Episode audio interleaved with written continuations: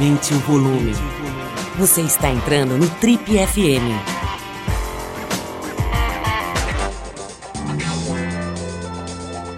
Oi, pessoal, boa noite. A gente começa agora então mais um Trip FM, o talk show da revista Trip.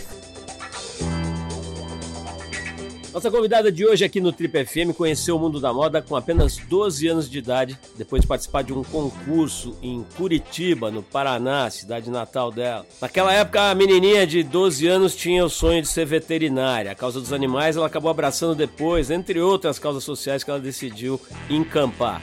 Mas a passarela acabou a escolhendo mesmo. Hoje, aos 39 anos, ela tem dois filhos adultos. Ela foi mãe muito cedo. Os filhos se chamam Zion e Lucas, na faixa dos 20 anos, os dois. Nossa convidada está muito bem posicionada na lista das 50 maiores top models do mundo e é certamente uma das mais bem pagas do mercado também. Entre outros muitos trabalhos, ela já fez um videoclipe da cantora Ferg ao lado da mega influenciadora planetária Kim Kardashian. Foi também estrela de editoriais luxuosos de marcas como Balenciaga, Dolce Gabbana, Calvin Klein, entre várias outras e tá nas capas, né? Esteve em capas e continua estando em capas das maiores revistas, das mais importantes, entre elas a Vogue e a própria Trip que ela fez aqui alguns anos atrás. Bom, para quem ainda não sabe, eu tô falando da grande modelo brasileira Isabelle Fontana, Isabeli para os americanos, Isabelle no nascimento. É com ela que a gente conversa hoje aqui sobre muitos assuntos interessantes, sobre dinheiro, sobre depressão, sobre essa coisa toda das redes sociais venderem uma vida idealizada, cheia de perfeições inexistentes. Muita coisa legal no nosso papo hoje aqui com Isabelle Fontana. Primeira coisa que quero saber de você é o seguinte: existe mesmo um ser atrás do cabide? Eu estava acompanhando, eu estava acompanhando essas suas, seus, essas suas postagens. Até, aliás, muito legal aí o teu Instagram, especialmente eu fiquei, achei muito bem feitos esses esses bastidores dos desfiles lá, aquela temporada, acho que era de Paris, né? Não sei se é exatamente em Paris, mas tinha todo uma, uma um documentário mesmo, né? Assim, uma equipe te acompanhando e vendo, e você trocando na van e fazendo a maquiagem. É um negócio legal, porque você vê um pouco do mundo real, assim. Acho que todo mundo tem esse, esse interesse, essa curiosidade de bastidor, né? Mas é, Aí aparece essa expressão, assim, né? O ser atrás do cabide. Queria que você me contasse se existe um ser atrás do cabide, porque a hora que você olha para a tua profissão, né, para a tua atividade, mesmo no seu Instagram, né? Acho que 90% são fotos muito especiais, né? Ou que foram capas de revistas, ou que são partes de ensaios, de. Ah, se não for. Ah, se não for especial. Vamos dar uma. Então. Assim, o mundo fashion é uma coisa assim que tem que estar tá 100% muito, muito master, muito maravilhoso, muito, muito, muito. Isso tudo é difícil a gente manter, né? Uma coisa assim, é impossível, na verdade. Então, eu, eu tava lembrando, eu tava lembrando, vendo aqui, né, quando a gente pesquisa para preparar a entrevista, né? A gente viu que você fez uma capa aqui com a gente na Trip, né, em 2007, uma capa bem bonita. E naquela época, pô, já faz tempo, né? Em 23, foi 2007. Naquela época, você é, pediu uma coisa que era bastante incomum na época, que era para não cobrir a cicatriz da sua cesariana, se eu não me engano, né? E vindo de. Fala, fala. Apendicite. Apendicite, apendicite. Né? Eu tive apendicite com 10 Desculpa. Eu tenho uma cicatriz grande na barriga. É. Exato. E, e, você, e você, ao contrário da maioria das mulheres na época, pediu para que a gente não cobrisse, não uh, apagasse, né? A gente não esqueceu mais disso, porque pô, alguém vindo desse mundo que você acabou de descrever, né, do mundo de uma perfeição idealizada, falou: não, não, por favor, não apague a cicatriz da minha apendicite. De uma certa forma, você estava antecipando uma certa libertação que está acontecendo agora, nas né, mulheres tentando se libertar desse jugo, né, dessa, dessa pressão, dessa jaula. Como é que foi essa história Isa, você já tinha uma noção assim de que pô, você não queria viver nessa jaula da perfeição idealizada? Paulo, eu sempre fui uma pessoa que, assim, é, desde, desde novinha, eu sempre quis ser aceita, né? Eu acho que, como eu praticamente não vivi adolescência em casa, eu vivi adolescência trabalhando, foi muito difícil tudo para mim. Foi muito difícil é, tá nesse padrão que julgavam, né, o tempo inteiro. E ai, se eu tivesse fora da medida, ai, se eu tivesse falado algo é, de conotação errada para alguém é, superior que fez o trabalho acontecer e que nunca mais ia trabalhar. Então, assim, é, eram muitas coisas que a gente carrega é, como modelo, são, vamos dizer, traumas mesmo, porque é uma cobrança da tal perfeição que, gente, perfeição, todo mundo sabe que depende muito é, da visão, né, de quem fala o que é perfeição.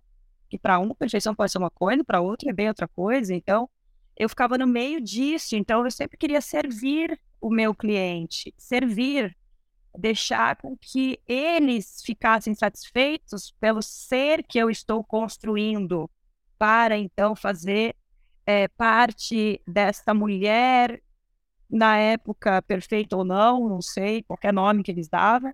Eu queria só ser aceita ali e ser vista como estou dando o melhor que eu posso, e isso é o melhor, isso é o fashion, isso é o legal, isso é o cool, e não sei o quê. E como a gente vem muito na moda dessa cobrança eterna, da pele perfeita, do corpo perfeito, do o que é o ser perfeito, né? Hoje é muito bacana porque uh, tá muito aberta a internet para falar disso, porque as mulheres e as pessoas no geral, todo mundo quer ser perfeito. A gente acha que procura a perfeição até porque a gente quer ser uma pessoa melhor, né? É, eu acho que só de a pessoa querer ser uma pessoa melhor naquilo que faz ou naquilo que idealiza já é bacana, já é bom, já é um esforço. Mas agora, viver uma vida inteira querendo suprir o que o outro acha perfeito é uma coisa impossível, né? Então, algo em mim já estava gritando lá dentro. Eu preciso mostrar que eu não sou perfeita. Deixa minha celulite aparecer, deixa minha cicatriz aparecer. Povo me julga perfeita. Ela não tem problema, ela é perfeita, ela é linda, ela nasceu bela, ela nasceu assim, ela nasceu assada. Gente, não tem nada a ver o suor é o mesmo, a batalha é a mesma.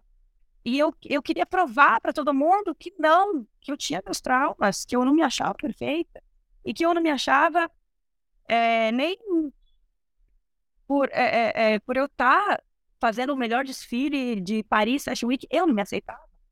Eu não conseguia aceitar a pessoa que eu, que eu era ali, porque o que eu estava fazendo ali eu, era uma coisa que eu fui criando com o passar dos anos fui criando um personagem, fui criando, então, vamos ser essa mulher perfeita que todo mundo acha. Então, eu, eu vestia muito o que eles queriam que eu vestisse. Era uma, uma, uma carapaça, era um, era um ser que eu, eu entrava ali e falava, agora eu vou, seja o que Deus quiser, que sempre na fé eu ia, senão ninguém aguenta, sabe? E é, é, um, é um mundo muito muito pesado, muito, a gente é muito chicoteada, a gente é muito julgada, a gente ah, e agora sempre vai ter alguma coisa, né? Que eles querem me mostrar. E eu quero me encaixar, porque isso é o meu trabalho e esse é, é o meu ganha-pão, né? Porque assim, se eu nascesse perfeita, fosse rica desde criança, acho que eu ia passar por tudo isso que eu, eu me predispus a passar. Não, obviamente. É porque a gente precisa mesmo, rala. Entendeu? Isa, é, você está falando de uma coisa, estou me lembrando de uma entrevista que eu vi essa semana, aliás, um podcast, onde a, uma, uma, pessoa que eu gosto muito, que eu conheço há muitos anos, que é a Adriane Galisteu, ela deu uma entrevista falando de um, inclusive, de um período breve da carreira dela em que ela foi modelo, assim, né? Evidentemente ela fala que ela não chega nem aos pés aí da sua carreira, mas ela ah. participava, do, participava dos castings, né? E ela falou de um tal de paredão, que eu nunca tinha ouvido falar do tal do paredão, em que... É, determinados, determinados trabalhos que ela ia, diz que numa certa altura do cast botavam lá umas 20 meninas no paredão, uma parede, e o cara falava, você pode ir, você pode ir, você pode ir. E ela disse que ela tinha problemas de dor de barriga, de medo, de chorar e tal, porque ela achava que o paredão ia ser excluída e muitas vezes foi excluída. É, ela, ela disse que tentou ir para o Japão, acabou não dando certo e tal, e enfim, mas é, você falou de, da, da, do desejo de ser aceita, né? E ao mesmo tempo dessa desse quase desespero de não, não, não, querer participar desse circo da perfeição, né? Como é que era, assim, você no início, com todo esse sucesso que você teve na tua carreira, mas você teve momentos de rejeição doloridos, assim, de ter sido dispensada de quer? Você viveu essa história que a Galisteu contou? Para você as coisas foram mais fáceis? Eu não me lembro de terem colocado no, em algum teste, algum, né, a gente chama de casting, quando o cliente está tá vendo os modelos, nesse paredão, assim, todas juntas, né? Deve ter, é, é uma sensação terrível, imagina, você dá um passo para frente, a, a, a, outra dá um passo para trás, tipo assim, as passos para frente ou para trás vão embora, a outra fica, é horrível, é uma sensação péssima. Eu não desejo isso para ninguém, mas existem, é, é, mesmo que a gente não queira, existe muita coisa, é porque o cliente está procurando às vezes um perfil e, e às vezes não é aquele perfil que você tem. E não é maldade, não é, simplesmente é, entendeu? Então, é, eu passei por alguns momentos, assim, por exemplo, quando eu estava começando, eu não tinha nada certo na minha vida, eu estava batalhando, e minha mãe sempre me incentivando, vamos ficar mais um tempo, vamos tentar mais, daí eu estava quase desistindo, eu não aguentava mais, tanto calo no pé, sapato alto para tudo que é lado, eu era uma criança, eu tinha 13 anos, e minha mãe, vamos lá, a gente vai conseguir, tá, tá, tá. É, pegava ônibus, pegava metrô, eu não sabia, eu totalmente desnorteada, eu com 13 anos, eu ia saber o quê? Entendeu? Minha mãe me levava nos testes, ia lá, não era aprovada nunca. Tinha horas que eles olhavam meu book, né? Olhavam assim, aí falavam obrigada e pegava meu compositivo, que era o cartão que a gente deixava, né, com nossa nossa foto. Aí olhava, aí quando eu olhava para trás, eles estavam jogando lixo. Era muito ruim, você fica mal, você se sente horrível, você não se sente aceito, ainda mais nesse momento, né, da adolescência, da pré-adolescência aí, que a, que a gente precisa é, se entender muito hormônio. A gente nem sente parte de uma, de uma vida, a gente nem nasceu direito, a gente está aprendendo da pior forma, né, de lidar com o negativo e de falar assim, tá, então eu não presto para nada, então eu vou, vou para casa chorar. O que eu vou fazer? Tem que arrumar uma força interior aí muito grande. Eu acredito muito que a fé ajuda, né, uma é, lidar com essas, essas coisas, com essas, com essas coisas assim muito difíceis mesmo. Imagina, você com, sei lá, 15, 16, 20 anos, até 20, até hoje eu tenho dificuldade, com quase 40, lidar com, com coisas assim, ai, que pena, ela não pegou o trabalho. Porque assim, é competitivo. Existe uma vaga para tantas mulheres, né? Pegar o trabalho, é, a campanha, é, sei lá, o catálogo, né? Qualquer, qualquer coisa, assim. Por exemplo, o calendário é, existem muitas mulheres, né? Uma, é, belíssimas, né? Então, não é questão, ai, quem é mais bonita vai pegar. Depende do olhar. Não é a mais bonita que pega, não. É o perfil que o cliente está procurando. E a gente lidar com isso muito nova é muito, muito difícil. Teve um momento que eu estava em Milão, eu devia ter uns 14, quase uns 15. É, 15 eu estava indo para os Estados Unidos. Os Estados Unidos, quando aconteceu mesmo a minha carreira, aconteceu, bem nos Estados Unidos. Eu estava em Milão fazendo um monte de testes e eu, imagina, eu nem sabia o que, que era é, as marcas que eu estava fazendo os testes. A minha agência me mandava lá uma lista de, sei lá, 20, 20 clientes. E os, os nomes da, das minhas dos clientes, eu não, não reconhecia nenhum. E a menina que estava dividindo o carro comigo, tinha só os nomes, assim, famosos, Jean-Franco Ferrer. Esse daí eu já ouvi falar, já sabia que era, um, era o designer, né? E os, os que eu ia, eram só coisinha nova, começando. Eu falei, que injustiça. Eu dividindo o carro. Eu pensei comigo, né? Eu não falei. Injustiça, eu dividindo o carro com a menina, eu pago a metade do carro, que é caro pra caramba o carro, né? E, e ela faz os melhores testes. Eu fico esperando a, a menina voltar do teste, eu faço. Quer saber? Eu vou fazer o teste, tô nem aí. Teve uma vez que eu saí, ela brigou comigo. Você não tá nesse teste, o que, você tá fazendo aqui? E aí eu fiquei pré-selecionada nesse teste do Gianfranco Ferreira. Eu falei, eu vou tentar, né? Não tenho nada a perder. A ver se o cara gosta de mim ou não. A menina não foi selecionada e eu fui selecionada para mais uma, para voltar lá ver o cliente de novo. Mas no fim eu não peguei o desfile. Mas foi uma coisa assim que eu vivi que meio que é, veio, sabe? E ficou da minha memória. Falei, gente, a gente tem sempre tentar, mesmo que o outro já, na própria agência, não nem ache que você é boa para aquilo, para aquele cliente. Mas assim, você já está ali, o que, que custa você tentar, né? Eu pensei comigo isso. Quase peguei o desfile, só não peguei, eu acho, porque eu não sabia desfilar mesmo. Porque eu tive que caminhar para um lado para o outro umas, um monte de vezes. Provei várias roupas e não peguei o desfile.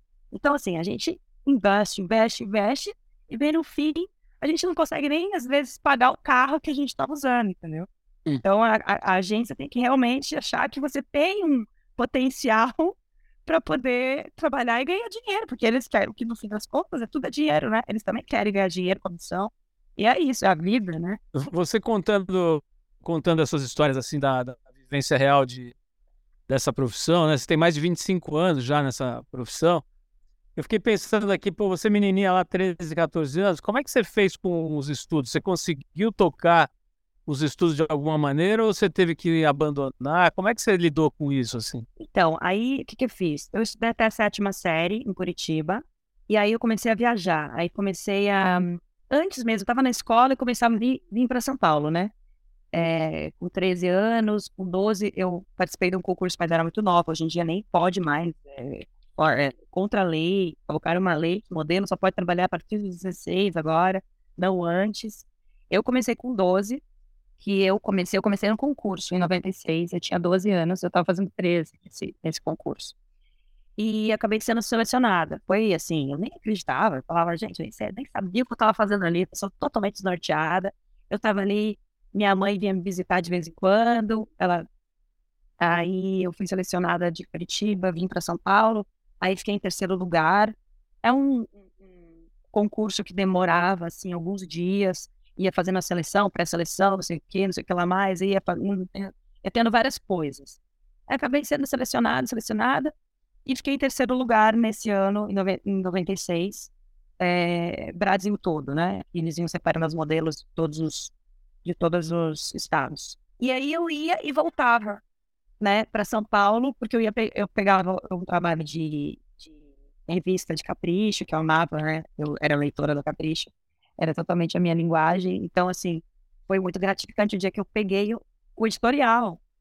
Eles me contrataram para o editorial da, da revista.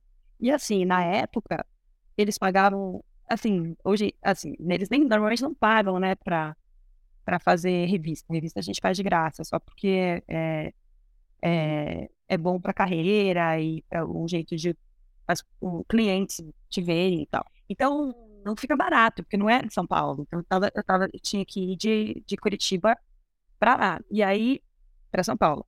E aí, o, o meu amigo fotógrafo, André Sklerock, ele fotografei muito com ele. E bem, no fim, a gente ficou amigos depois. Ele que me chamava muito para fazer capricho. E acabava que ele mesmo negociava para pagarem o meu, meu, o meu, o meu ônibus para ir para São Paulo.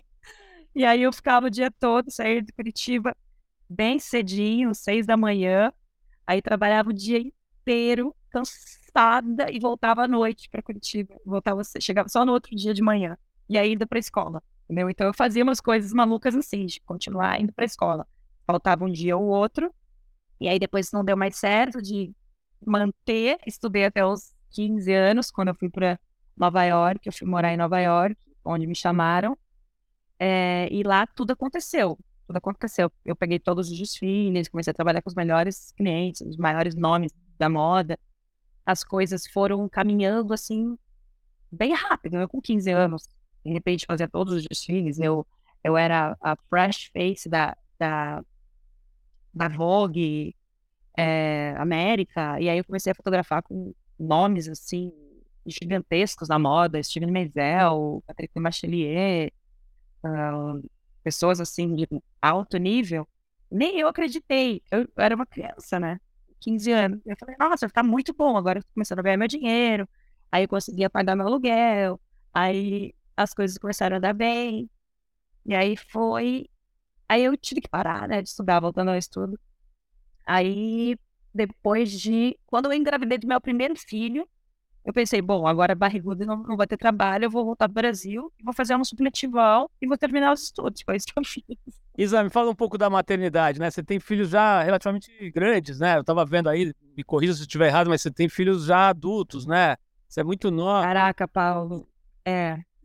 Como que é isso para eu tive, eu tive meu primeiro filho aos 19. Eu fui, na verdade, a primeira modelo mesmo. É, no, no, no momento, assim, hypado da carreira, eu engravidei do meu primeiro namorado. Eu tava namorando um modelo também, pai do meu filho. Ele.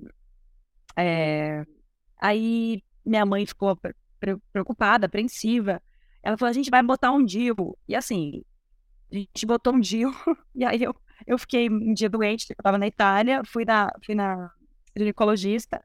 E aí ela puxou DIU do lugar. Aí deu uma cólica, né? Só senti uma cólica assim, mas ela falou: o que, que é isso daqui? Aí puxou. Eu falei: bom, você não sabe, como é que eu vou, vou explicar o que, que é? Porque assim, sério, a gente não tem, ah, juro, essa, essa coisa da, da, da saúde, o Brasil, assim, é muito, muito bom comparado com o restante do mundo, gente. Sinceramente, a saúde no Brasil é uma das melhores, assim. Eu que viajo para lá e para cá, às vezes eu preciso ir para algum lugar, algum outro, algum médico, vou te falar. É, eu achei assim eu, na verdade, engravidei porque ela tirou o do lugar, sinceramente. Hoje, falando da maior frieza, entendeu? É. E foi assim. Aí eu engravidei com 19 anos e eu fiquei apaixonada pelo meu, né, pelo meu bebê. Eu falei, meu, vou ser mãe, tá tudo certo e tal. Claro que a gente passa por momentos, imagina, 19 anos de idade ter um bebê, é, é, não foi nada fácil, mas foi, assim, um grande aprendizado na minha vida. Isa, é, Estou vendo assim que não foram poucas as suas experiências precoces, né? Imagina uma pessoa de 13 anos trabalhando em trabalhos difíceis, né? Competitivos, sérios e tal, depois com 19 anos tendo filho. Eu vou voltar um pouquinho na história da, da vamos dizer assim, seria a trajetória mais convencional de vida de uma menina brasileira, de Curitiba e tal. É, você sente que o fato, por exemplo, de você não ter seguido uma trajetória mais convencional, feito lá a sua escola, faculdade e tal, é, deixaram algum vazio ou o fato de você ter ido para a vida, ter morado em vários países, ter, pô, jovenzinha morado em Nova York, depois outros países e tal, você acha que isso supriu tudo? Quer dizer, te deu a vivência, a educação que você precisava? Ou às vezes você sente falta, sabe, de uma base maior, de uma faculdade, de uma vivência mais digamos assim, tranquila? Me conta um pouquinho, tem algum, algum momento em que você pensa que essa troca não valeu a pena? Olha, eu, eu passei um momento da minha vida me questionando muito disso. Que a minha vida foi do jeito que foi, eu tive que aprender a aceitar a minha vida, aprender a aceitar que eu que a minha vida foi para esse lugar, para esse caminho e que estava me trazendo coisas muito bacanas, e ao mesmo tempo estava deixando de viver outras coisas. Eu sempre soube, né, disso tudo com muito clareza. E teve um momento que deu pane, obviamente. Eu comecei a ficar meio meio sem, porque assim, eu acho que a família é uma coisa é uma coisa mais importante, a estrutura, né, eh, de qualquer ser. E a minha família, a gente teve muitos problemas em, é, na minha família pessoal, assim, mãe, pai. Eu, eu vim de uma família um pouco conturbada, um pouco complicada, né? Então, para mim também foi um refúgio é, poder sair de casa e fazer as minhas coisas. A partir de, sei lá, de repente eu me vi, porque eu comecei a meditar, e comecei a, a me preocupar com o autoconhecimento. Então, eu pensava, bom, eu tenho uma carreira brilhante, eu tenho dois filhos perfeitos, eu tenho um homem que me ama hoje em dia, graças a Deus, e eu amo, a gente tem uma relação incrível com o Di. É, passei por um monte, um bocado de momentos assim muito difíceis na minha vida, separação, tudo muito precoce, igual você falou, é, problemas é, internos com família, problemas com, é, advogados, porque assim, a coisa começou a ficar numa proporção assim que eu acabei não dando conta de tanto muita coisa acontecendo na minha vida, muito rápido, com tão pouca idade e com pouca base, entendeu? Acabou que eu, eu tive que ter uma fé muito grande, sabe? Para não poder, para não cair, para não poder, para não me perder na minha vida, porque a facilidade da minha vida, né, Guita? É assim, a facilidade, vamos dizer assim, as, as coisas que a gente pode viver no mundo, é, nesse mundo onde onde a pessoa aparece, onde a pessoa é julgada, são muitas, né? de tudo que é tipo. Então, eu sempre, assim, o que me manteve pé no chão foi olhar para dentro e meditar, rezar. Eu me apeguei muito na, na, minha religião, que eu não, eu não. Eu sou ecumênica, né? Não tenho uma religião só. Mas eu, eu acredito em energia, eu acredito em, é, em bem-estar, em, em, saúde fitoterápica, acredito é, na boa alimentação. Tudo isso me traz um equilíbrio, sabe? Foi, foi por todas essas coisas que eu fui pesquisando na minha vida e querendo me, me apegar a algo, é, me deu um equilíbrio emocional grande. E eu olho e só agradeço. Eu olho para trás e falo: bom, se minha vida foi para esse caminho, é porque era para ser. Eu não, não, não tenho que pensar, ai, mas eu não vivi, eu não fiz uma faculdade. Eu ainda sonho em fazer uma faculdade, né? Porque eu não morri.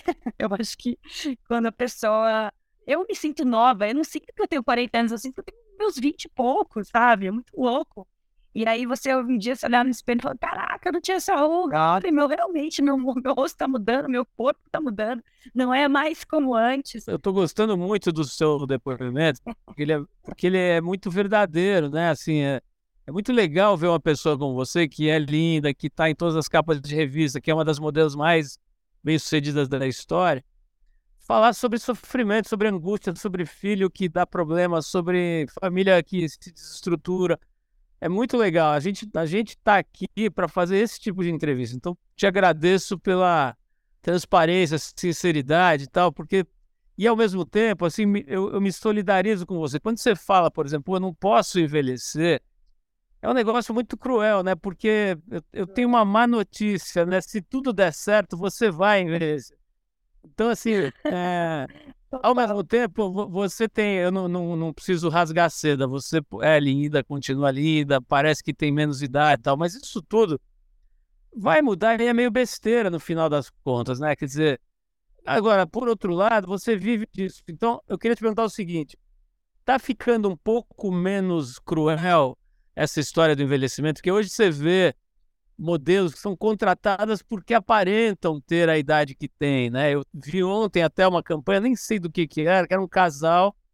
A mulher eu até conheço, ela trabalhou, ela fez agora com a gente a Casa TPM, é uma modelo que tem traços orientais, tem um cabelo branco bem comprido, talvez você conheça, mas enfim. É, ela deve ter, eu calculo que ela aí entre 50 e 60 anos. E o outro cara que é um modelo famoso, acho que é Luco, o sobrenome dele, que tem também o cabelo branco. Enfim, eles foram contratados para aquela campanha porque eles aparentam ter mais de 50, né? Quer dizer, tá ficando um pouco menos cruel essa cobrança de você ter que parecer 22 para o resto da vida? Ou continua punk? ou não adianta, é dois ou três trabalhos desse tipo, o resto quer que você seja a, a como é que chama? A Angel lá da, da... Vitória. Como é que chama? Isso, é. Quer dizer, continua essa, essa cobrança de você ser ter cara de 22 anos, é, isso ainda continua cruel ou está aliviando um pouco? Olha, eu acho que a moda realmente progrediu bastante nisso. Eu acho que é, quando a gente começou bem a falar, né, por conta da, da internet, da diversidade e tudo mais, eu acho que isso está abrindo portas para você se, se, cobrar menos, porque é natural da vida a gente envelhecer, obviamente. Só que a gente tenta dar uma esticadinha assim na carreira, né, quanto que a gente pode. Fazer um, um, procedimento mais natural, que levanta um pouco o rosto, eu tenho o rosto quadrado, e qualquer coisinha aqui já começa a afundar. Eu sou contra essa coisa de ficar colocando muita coisa na cara e mudar a expressão, isso eu sou super contra, mas eu gosto de métodos mais é, saudáveis e mais naturais, que você só você faz um laser que firma o colágeno, não sei o que do colágeno. Então, assim, são coisas assim que na derma, a minha dermatologista sempre fala tem, tem coisas, tem métodos, assim, por exemplo, aquela máquina é, Slim, é, Slim não sei o que, que é tipo aquela corrente russa antiga que faz tipo a sensação de choquinho, que dá uma firmada nos no nossos músculos. Então, assim, a gente tem várias coisas que a gente pode dar uma esticadinha nessa longevidade na minha carreira, que eu ainda tenho que estar durinha, tem que estar corpo bonito, mesmo que eu tenha 50, 60, obviamente eu vou ter 50, 60 anos um dia, mas eu tenho que estar uma coroa, né, bem, eu quero estar tá bem comigo, eu quero tem essa autocobrança dentro do nosso coração como mulher sempre, porque a mulher sempre quer ser mais bonita, né? Mais bonita para ela, não tô falando que ela quer ser mais bonita para alguém, mas eu acho que para si mesmo, quando a gente está bem com a gente, isso não tem não, não, não tem preço, sabe? Viver uma vida mais leve, mais equilibrada, uma alimentação saudável, é, um yoga que te equilibra, por exemplo, eu quando encontrei o yoga, virei professora de yoga, de Kundalini Yoga, que eu achei o máximo, trabalhar com energias, e isso vem me ajudando bastante. Eu, a gente cura traumas todos os dias, se a gente quer, se a gente quiser, se a gente for atrás, né? Então tem vários, vários, vários métodos que a gente pode ir atrás, e eu sempre procuro ser o mais natural possível. Por isso que eu adoro, assim, ah, eu, às vezes eu ligo pra minha, minha médica e falo, Aí eu preciso de alguma coisa que dê uma ajudinha para dar uma secada. Nossa, eu tô cheio de celulite, meu Deus, e a flacidez. O corpo real tá mudando. E assim, é uma coisa que a gente se preocupa, mesmo que a gente não queira. É natural do ser humano. O ser humano quer ficar bem, quer ficar bonito, quer ficar, quer se sentir bem, né? Óbvio que é, o envelhecer vai acontecer, só que de um jeito bacana. Todo mundo vai envelhecer. Eu quero ainda poder estar disposta, eu quero correr, eu quero me alimentar bem, eu quero poder ter energia para cuidar dos meus filhos, dos meus netos, eu quero ter uma vida saudável, né? Tanto quanto eu puder. Pois é, você falou várias vezes a palavra energia aqui, que você acredita em energia e tal. Tem uma energia que é muito louca, né? Que é e que você também encontrou precocemente, né? Tô falando do dinheiro, uma energia bem difícil de lidar, né? Ela pode ser muito tóxica, né? Pode ser muito tóxica, pode ser muito perigosa e ao mesmo tempo é uma alavanca, né? Ela pode te ajudar e te fazer conseguir coisas e tal. Como é que é a tua história com dinheiro? Quer dizer, eu acho que com 13, 14 anos você começou a ganhar mais dinheiro que a tua família inteira, possivelmente. E felizmente não parou mais, né? Eu acho que você continua fazendo trabalhos muito legais. Eu vejo lá no seu Instagram é, um monte de patrocínios e parcerias e tudo mais. Como é que você é com dinheiro? Você é uma boa administradora, você gosta de dinheiro, você não liga, você tem raiva, você foge, ele corre atrás de você. Como é que você funciona com grana, Isa? Ai, Paulo, que assunto delicado, sabe? Eu. Primeiro, eu quero agradecer, tá? Eu quero agradecer porque é uma, é uma conversa muito importante. Eu acho que, assim, a gente vai aprendendo a lidar com o dinheiro, que não é fácil. Pensa, eu venho, eu sou uma menina, eu, eu, eu, vou usar um termo, tá? Porque eu não, não, não sei se está certo usar. Ah, eu sou uma pessoa, eu nasci uma pessoa pobre, uma pessoa pobre eu tinha o que comer, graças a Deus. Mas assim, eu nasci de uma, de uma, de uma família muito simples, né? E aos 15 anos, eu comprei minha primeira casa. Minha primeira casa, a gente pode fazer desfile. Até porque, assim, na época, eu vou até falar valores, porque assim, dane-se. É, eu fiz desfiles e consegui separar 30 mil, 30 mil dólares na época. Eu comprei minha primeira casa num lugar que eu achava que era o meu sonho de ter uma casa e que eu achava que eu nunca ia poder ter, né? Porque minha família não tinha condições. E eu comprei uma casa na praia, no litoral do, do Paraná, lá em Guaratuba. E assim, é seu sonho, assim, realizado, gigante gigantesco, foi incrível, porque na época o dólar tava, tava dois, né? Sei lá, um por um, não lembro. Eu sei que consegui comprar essa casa, foi incrível para mim. É, até hoje, assim, minha família vai na casa e, e, e fica lá no litoral e tal. Mas, ó, vou te falar que não foi fácil. Eu tive que aprender a lidar com dinheiro. É, porque eu, eu acredito que o universo testa a gente, né, o tempo todo, para ver se você aprendeu as suas batalhas da vida, os seus aprendizados aí que você tá aí pra, a gente tá aí pra aprender. Eu acredito nisso, tá? Lidar com o dinheiro não é fácil, para mim, nunca foi. E aí eu queria tomar conta de tudo, né? Então, aí eu agora tenho dinheiro, então eu posso ajudar minha amiga, ajudar meu pai, ajudar minha mãe, ajudar meu primo, ajudar quem for. Ajudei bastante, gente, da minha família, tá? É, até hoje eu ajudo a minha mãe, é, dou uma ajuda financeira, dou uma ajuda é, de, de plano de saúde para minha avó e tal. Então, assim, mas as condições, elas mudam. Você tem que ser inteligente com o dinheiro. E a gente deveria aprender isso na escola. Deveria aprender isso. Deveria ser uma, uma, uma regra, sabe? Porque a gente não nasce sabendo lidar com dinheiro. Ainda mais quando você não tem. Quando você tem, você fala assim, ai, que beleza, vou comprar tudo que eu quero, ai, que legal. Parece tão legal, tão fácil. Só que ninguém sabe que do outro lado tem gente que vem atrás de você porque ele quer tirar um pedacinho. Aí depois tem é, o advogado que fez alguma coisa errada, que aconteceu comigo, tá? O advogado fez uma coisa errada lá com, com, com as tuas coisas e que depois você sofreu as consequências, teve que pagar uma puta grana que você nem esperava. Por exemplo, eu quase fali, tá? Quase fali, por, foi por um crime. Se eu fosse, vou ser bem sincera com vocês, eu acho que o mundo precisa saber disso. Porque é aquela coisa, você tem que cuidar do dinheiro para que ele continue vindo e fluindo, que tudo é uma energia, o dinheiro também é uma energia, acredito nisso. E acredito que você tem que saber dar o valor dele. Ele não pode assumir um valor a mais, porque a sua vida vale muito mais do que qualquer dinheiro. Eu acredito nisso. E acredito que se você souber usar o dinheiro, ele vai vir. Ele vai vir e vai ir e vai e volta. Então, passou um momento na minha vida que eu pensei, ferrou.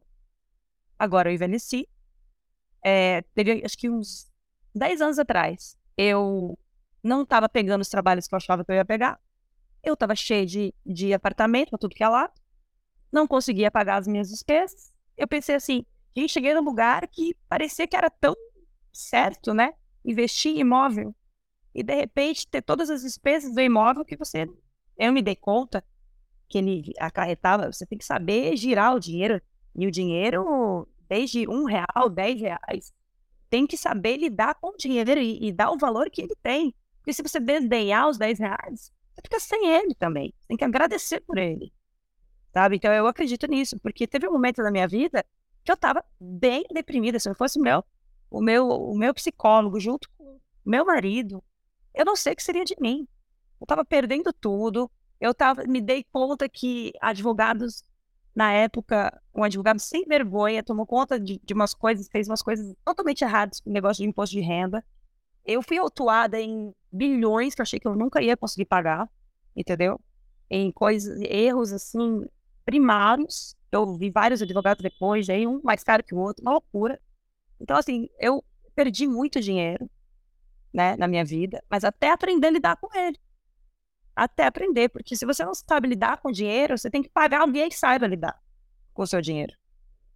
Porque eu tenho mania de gastar. Eu adoro gastar, quem não gosta? Né? Eu adoro gastar, eu gosto assim. O que, que eu queria? Eu queria, eu queria comprar terreno, eu queria comprar um apartamento, eu queria comprar alguma coisa que eu vi que meu dinheiro estava ali. Eu não sei administrar nada, que eu sei. Eu tenho que pagar alguém para administrar para mim.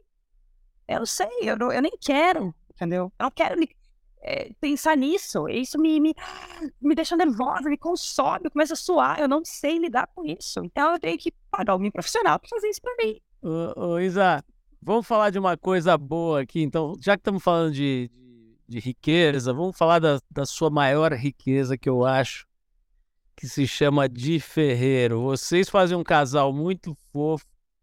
E eu, eu não conheço ele eu, eu, conversei com ele uma vez só, acho que certamente ele não vai lembrar, mas uma vez a gente bateu um papo lá no Rio de Janeiro. E eu achei que ele era um tipo um labrador, né? Tipo a coisa mais fofa do mundo. E, e tem uma imagem, e tem uma imagem de, de rock, de, sei lá, que você pensa que o cara é meio é meio arisco, meio nervosão, meio doidão, e ele é um fofo mesmo, né? Pelo menos o pouco que eu conheci. Me conta aí se ele é mesmo um labrador ou se é tudo mentira ele, na verdade, é uma espécie de lutador de UFC disfarçado. Qual que é? O que, que você viu no Jim Ferreiro? que maravilha. Ele é uma das maiores riquezas, sim, da minha vida, com certeza. Ele me ajuda a ser uma pessoa melhor, a, a, a entender e expressar meu sentimento. Ele me ajuda em tudo. Ele, ele é um parceiro, ele é meu psicólogo. É, gente, ele é uma coisa de louco, esse homem. Não sei, é um ser de luz, muito luz. É, é inacreditável o ser de luz Bom, que ele, é. Ele é, um ser, ele, ele é um ser, ele é, ele é um ser de luz e de áudio também. Ele acabou de consertar seu microfone, né? Não estava dando certo porque estava passando para um lado para o outro. Ele veio aqui, só a presença dele já arrumou, entendeu? Nem fez nada. Aí, assim, eu estava no fundo do poço, me sentindo muito mal o dia que eu conheci ele. Que eu tava, eu tinha recém separado, eu tava naquelas batalhas da vida. E, e aí, quando eu olhei para ele, eu rezava assim, juro por Deus. Eu rezava, eu tava assim, Deus, eu tô pronta pra, pra uma pessoa boa aparecer na minha vida. Eu rezava, eu juro que eu rezava. Eu rezava tanto. Deus me, me, me coloca alguém que, eu, que mereça o meu coração pra ficar comigo. Sabe? Porque eu tenho um coração bom. Meu coração é puro. E eu acredito nas pessoas. E aí que eu me ferrei muito na minha vida, entendeu? Porque eu não tenho maldade. Então eu sou uma criança, sabe? Eu, eu ainda tenho um coração de criança. Eu tenho uma alma infantil.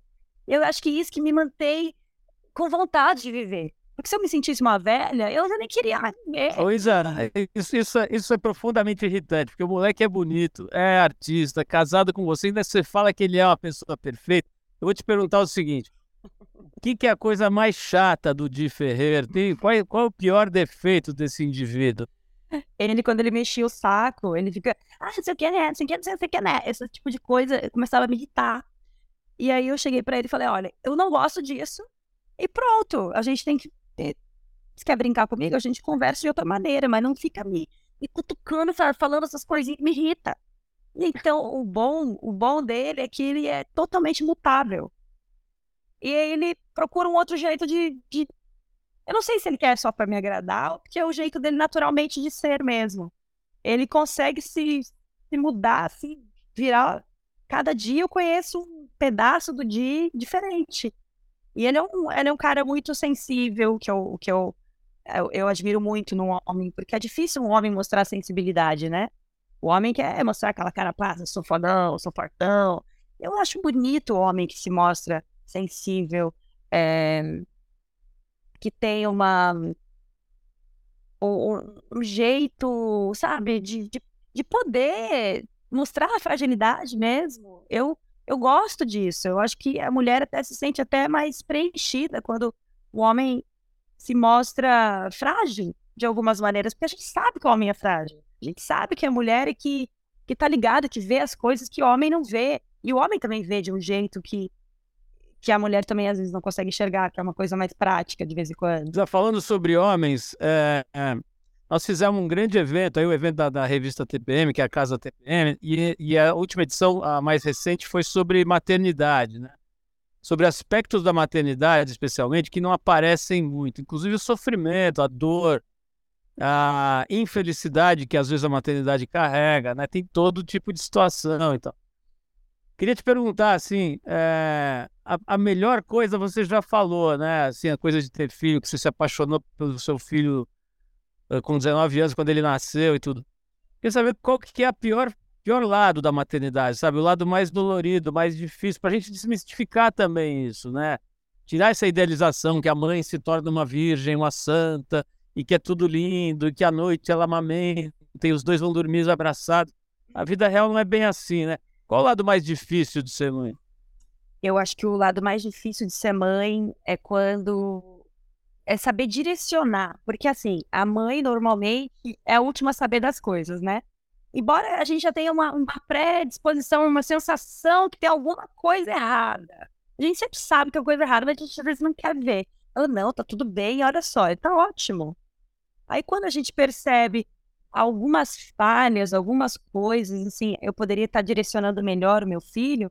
Eu acho que a parte mais difícil, assim, na minha vida com os meus filhos é, é, é saber direcionar direitinho, porque, imagina, é uma explosão de, de, de sensação, ainda mais essa fase da adolescência aí que tá complicada para eu lidar. é, os dois, né? Tanto um quanto o outro. O outro, meu filho mais novo, ele tem 16 anos. E ele tá, a gente tá numa fase assim de ponta cabeça, a gente tá sem casa. A gente tem um ano que eu tô numa uma, uma casa pequenininha até meu apartamento ficar pronto. É, então eu não tô ficando. O meu filho mais novo, ele tá morando com o pai. E isso tá acabando comigo. eu tô muito, tá muito difícil para mim. Porque eles começam a ficar meio que adolescente, né? Não quer saber de mãe perto. Então, assim, eu fico enchendo o saco, eu fico ligando, querendo encontrar.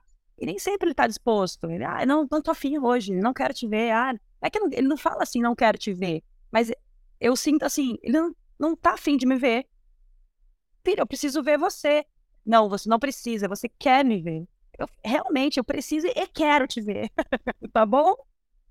Ele, ah, mas eu tô tão ocupado. Ele é muito sacana.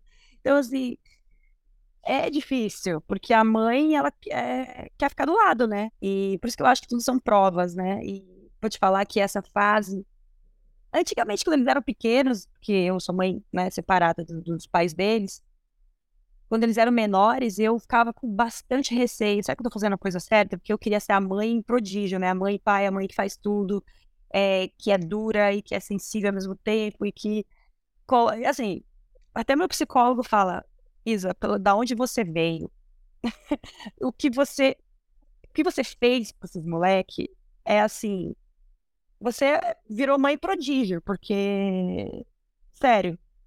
Se, se o meu psicólogo falou isso, é porque eu vou, eu vou acatar, realmente. Da onde eu vim, ó, meu, meu esforço de criar seres um pouco mais equilibrados nesse planeta tá ok para mim. É só o que eu quero. Eu só quero ver meu filho, meus filhos equilibrados, sabe? E bem. Isa, vamos falar aqui de um tema mais leve, que é um tema que você conhece muito bem, que é beleza.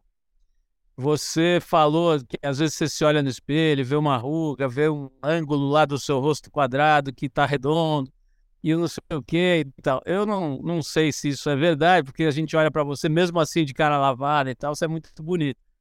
Mas eu quero saber o seguinte: qual é a parte das, do seu corpo que você ama, que você fica olhando, achando lindo, você acha que é a mais perfeita? Eu, é, É, eu vi lá no seu Instagram, tem, você põe fotos de biquíni, você não tem, aparentemente, pelo menos, nenhum problema, assim, é, que você, coisa que você esconde, você está muito exposta sempre, né?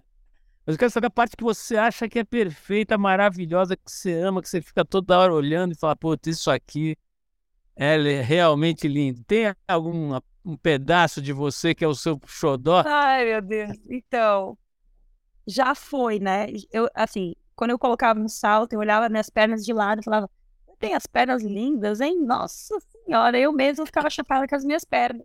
Mas hoje em dia, minhas pernas estão mudando. Então, outro dia eu comecei a olhar, a luz de cima ainda, né? Dar uma acentuada na celulite. A febaria.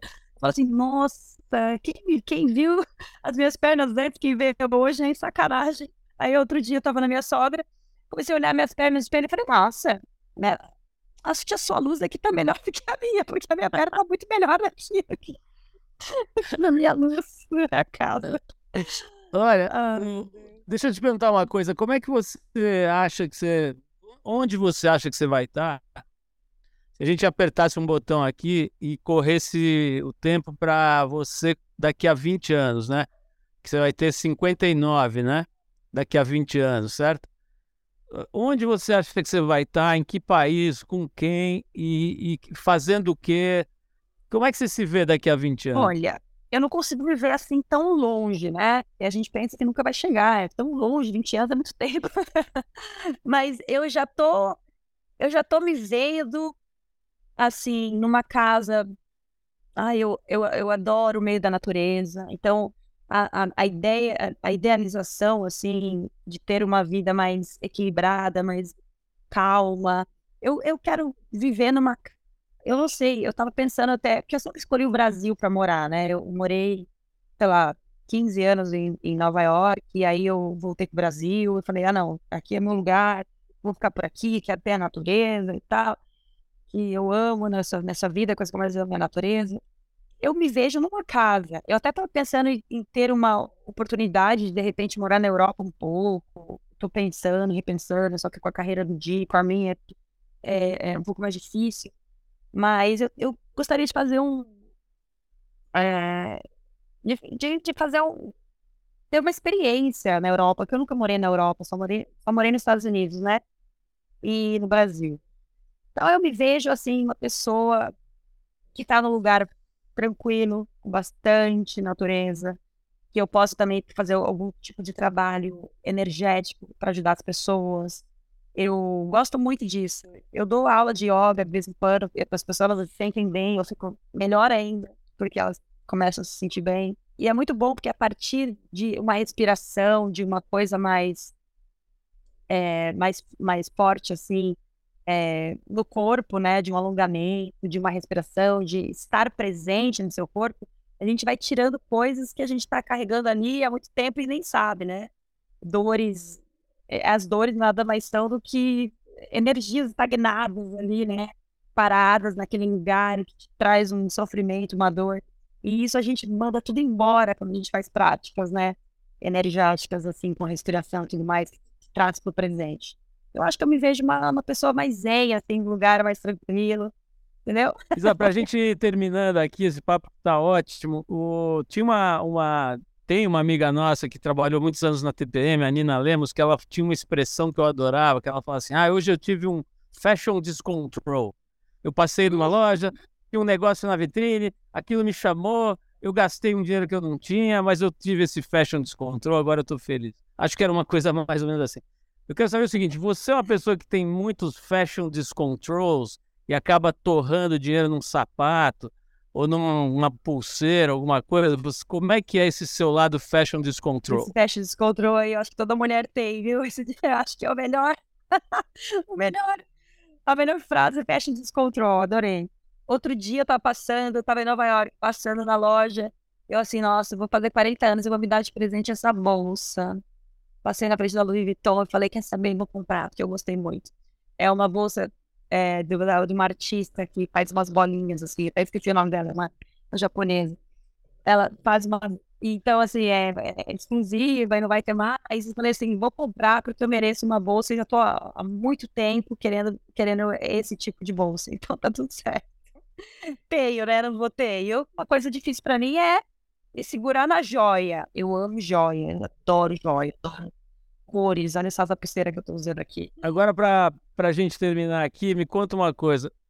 Qual foi o último choro descontrol? Sabe, quando você começa a chorar e não para mais? Quando foi o seu último choro descontrol? Não para mais. Eu sou uma pessoa dura, sabe? Ao mesmo tempo que eu sou mole, eu sou bem dura e eu seguro mesmo o meu choro. Eu não sou assim descontrolada dessa forma, mas às vezes quando a gente vê um filminho bem bobo, assim, dá uma sensação de, nossa, umas besteiras, assim, de coisa de relacionamento mesmo, eu já começo a chorar e já dá uma limpada, isso é bom. Isso é ótimo. Eu já tive uma compulsão de choro uma vez, uma prática de Tai Chi Chuan, que eu fui fazer, que foi o dia que eu conheci meu psicólogo. E eu não conseguia parar de chorar, porque eu não aguentava mais segurar tudo aquilo no meu coração, né? É, desconforto com mãe, pai, aquela coisa, e, e meio que minha vida passando, e, e filhos, e não sei o que, muita coisa, e não dei conta. E aí, quando você faz uma limpeza de energia, aquilo vem à tona e dá um tchum, você chora e alivia. É ótimo. Porque a gente pensa assim, ah, vai ser para sempre essa dor. A gente acha que tudo é para sempre que a gente está vivendo naquele momento. E eu, hoje eu falo para meus filhos assim, que bom que não vai ser para sempre é agora, a parte da adolescência é difícil, eu já fui adolescente, eu sei como é que é, é duro, parece que nunca mais vai passar, mas passa. Tudo passa. O bom é que passa, e passa mesmo. Olha, Isa, eu adorei te conhecer, viu? Adorei mesmo. É, tá explicado é, uma boa parte do sucesso enorme que você tem e teve na sua carreira, tá explicado, como você mesmo falou, não é só a beleza, né? A beleza tem um monte de gente bonita por aí, mas tem essa espontaneidade sua, essa coisa de não ter não ter uma fachada, uma casca, né? uma, uma, uma roupa que você veste, né? Você se coloca de um jeito muito transparente, verdadeiro. Certamente isso responde por uma boa parte desse enorme sucesso que você tem e teve na tua carreira. Então continue assim. É, espero que as coisas andem bem aí, que o cortisol dê uma baixada, que os seus filhos fiquem fofos e queiram te ver e manda um abraço pro dia aí, nosso técnico de som de hoje, né? Que resolveu o nosso problema aqui. Manda um abração para ele. Parabéns por toda a tua história aí, por esse jeito legal que eu acho que inspira, né? Além da beleza, que eu já falei, que você é lindíssimo, mas esse lado todo mundo já sabe, mas é muito legal ver que você tem essa vontade de compartilhar o que você sente, né? Isso é muito, muito legal. Eu tô aqui entrevistando ao mesmo tempo que você tem de vida e vou te falar, não é toda hora que aparece gente com essa espontaneidade, transparência e, e esse carinho de querer compartilhar a real com os outros, né? Então, cansei de ver gente que chega aqui, parece um release ambulante, sabe? Uma pessoa que fala coisas meio planejadas, pensadas e tal, e aí conversa não tem graça. Com você foi o oposto. Então, super obrigado aí pelo papo, adorei. Pô, que legal, Paulo. Obrigada a você pelo carinho, pelas palavras. Adorei mesmo. Olha, eu, e assim, a minha assessoria seguram bastante Eles acham que eu, que eu sou essa pessoa mesmo, verdadeira até demais, e às vezes eu posso me comprometer em alguma coisa ou outra. E a gente sempre quer ser aceito pelo outro, né? Então, eu acho que é complicado, porque eu até adoraria ter uma, as frases prontas na minha cabeça, mas eu não consigo, não faz parte do meu, meu ser. E eu acho que isso que o mundo está precisando hoje, a gente vive bastante isso, né? Por isso que a internet tem esse peso todo agora porque as pessoas precisam ser mais verdadeiras para ver que todo mundo sofre. A gente está aqui e todo mundo sofre, independentemente se você tem mais ou menos dinheiro, mais ou menos beleza, é de um jeito ou de outro. É, eu acho que faz parte do, do, é, de um contexto de um crescimento, o, e, a, e, o sofrimento é importante. Olha só que louco, porque eu, eu sofri tanto na minha vida, e eu ainda sofro, obviamente, mas te faz crescer, te faz querer sair dali. Se você quiser sair desse sofrimento, né, que às vezes pode ser clínico mesmo, pode ser uma depressão, uma coisa mais séria, que eu acho que realmente precisa de ajuda, é, a gente tem que ver que a gente não tá legal. Não adianta mais colocar essa poeira embaixo do, do tapete. Ela tá saindo. Porque eu acredito no, no, no, universo que, que é mais transparente, eu acredito no universo de, de, da vibração, que a vibração está mudando e que a gente está pre se preparando para viver uma coisa melhor lá na frente. Eu acredito nisso. Eu acho que as pessoas têm que viver de verdade um pouco mais, com menos medo de mostrar que elas são. É porque a gente tem um medo de uma censura também, né? Porque o outro não tá nem aí, ele só quer te censurar, quer olhar o teu lado errado e te meter porrada. Eu acho que às vezes as pessoas precisam se abraçar e falar assim, se ela, se ela tá vivendo esse momento, vamos ajudar a pessoa, não botar, acabar com ela mais, sabe? Eu acho que é isso que a gente precisa como seres sabe? Como seres de luz nesse planeta novo que está surgindo aí, que tantas mudanças, tantas coisas acontecendo, para a gente dar um chacoalhão mesmo, né? Para a gente aprender e, e, falar assim, vamos ser uma pessoa melhor, vamos ajudar o parceiro. Ou o cara ali tá passando necessidade ou alguma coisa, vamos estender a mão, sabe? Vamos ter esse amor, esse carinho. Porque se a gente não tiver o carinho com o outro, a gente não vai ter com a gente. O outro também é, faz parte da gente. E eu acredito nisso muito. Eu acredito que está todo mundo ligado e a gente está aqui para um propósito maior. A gente está fazendo parte de uma, de uma, uma revolução planetária, de uma evolução e revolução também. Olha tanta coisa que a gente está passando. E a gente é sobrevivente aqui. Então a gente tem que fazer o melhor que a gente pode, todos os dias. Desculpa, mas Exato, assim. tô com você, não, tô com você total. Sinta-se abraçada. Eu não sou exatamente um ser de luz, mas sinta-se abraçada por mim um ser de mais ou menos luz. E. Você é o ser de luz, acredite nisso, porque você está ali, você está conversando com as pessoas, está fazendo com que as pessoas escutem, as pessoas estão ouvindo a sua voz mais que a gente pode imaginar. É muito louco. E isso a gente está fazendo nosso trabalho de luz, que tudo é luz. Né? É isso, é isso, tem razão. Então sinta-se abraçado por esse pequeno ser de luz aqui.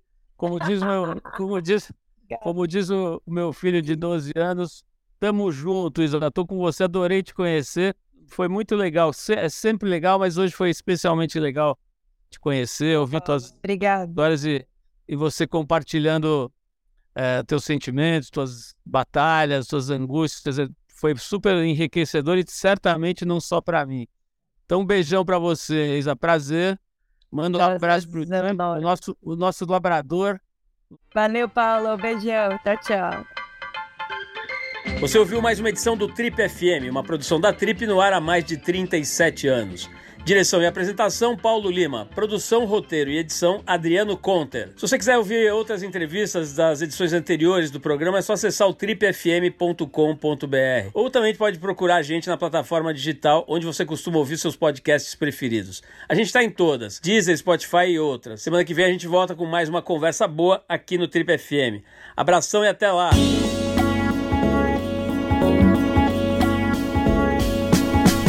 Você ouviu Trip FM.